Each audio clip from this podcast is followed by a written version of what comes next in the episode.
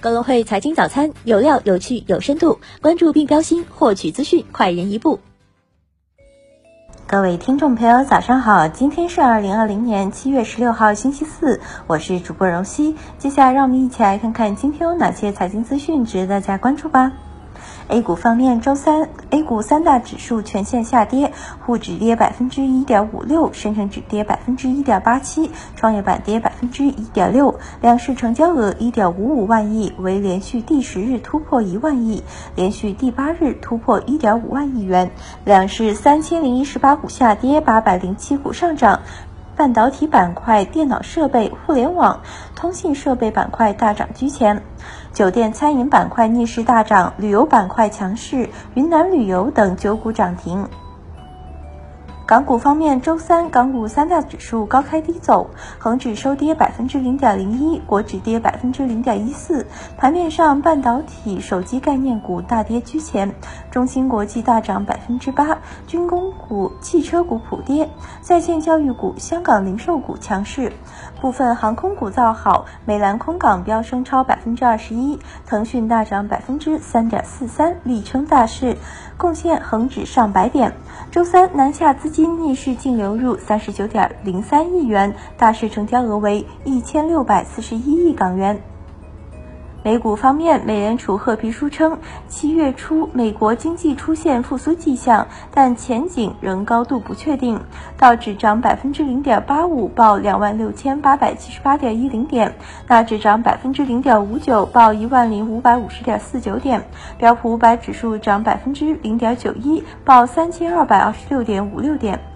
美股航空邮轮股集体上涨，波音收高百分之四点四，领涨道指成分股。美国航空涨超百分之十六，特斯拉涨近百分之二。中概股阿里涨百分之零点二五，金融界大涨百分之九十三。趣头条涨近百分之十，未来汽车跌超百分之四，拼多多跌百分之二点三二。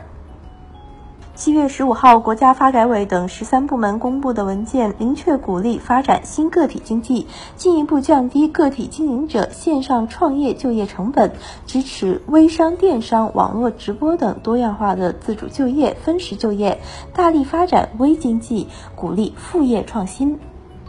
昨日，央行合并续作 MLF 和 TNLF。月度来看，净回笼该类资金近三千亿元，利率仍保持不变，凸显央行不会让流动性重回年初极度宽松格局的态度。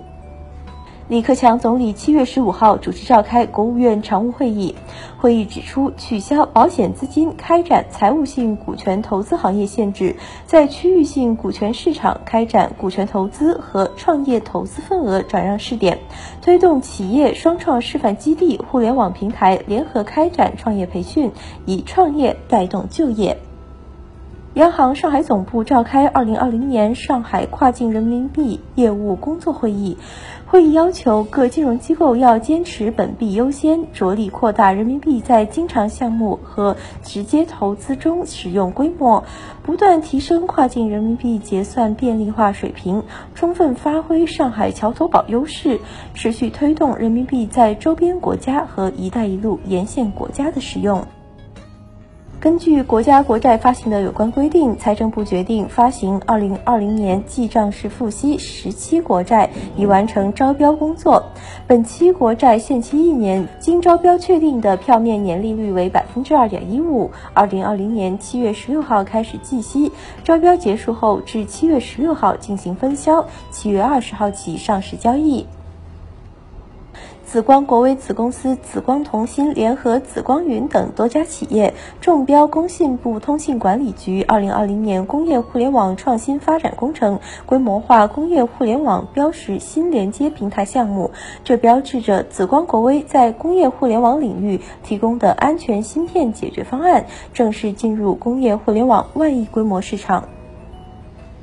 昨日收盘，中芯国际盘前成交一点五六亿港元，最新总市值两千五百二十六亿港元。中芯国际公告称，将于七月十六号在上海证券交易所科创板上市，上市发行价为每股二十七点四六元。从提交申请到登陆科创板，这家明星公司仅用了三十七天。七月十五号，今日头条几经波折，终于在深圳拿下了一张网络小贷牌照。深圳市中融小额贷款股份有限公司注册资本四亿元。近日，原浙江蚂蚁小微金融服务集团股份有限公司发生工商变更，正式更名为蚂蚁科技集团股份有限公司。此外，该公司经营范围不再包含接受金融机构委托从事金融信息技术服务外包、金融业务流程外包、金融知识流程外包、投资管理等服务。日前，高德地图上线的家人地图引起争议。高德方面回应称，上线的家人地图功能可以让家人随时看到彼此的位置，实时获取家人所在地点，还可以给家人设置位置提醒。当家人到达或离开安全半径时，会收到消息提醒。再关注一下市场方面的消息，深圳市住建局等八部门十五号联合下发通知，从行政、金融、税收等方面提出八项措施，包括增加深户限购条件、限制离异后购房套数等。通知发布当天，A 股市场深圳本地地产股全线收跌。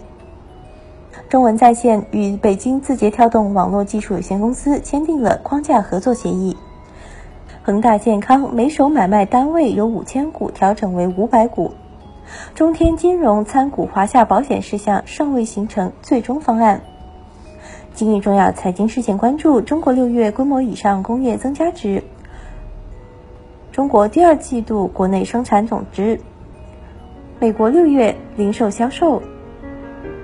以上是今天节目的主要内容。更多深度专业的财经资讯，您可搜索并下载“更会手机 APP” 查看。感谢您的收听，我们明天不见不散。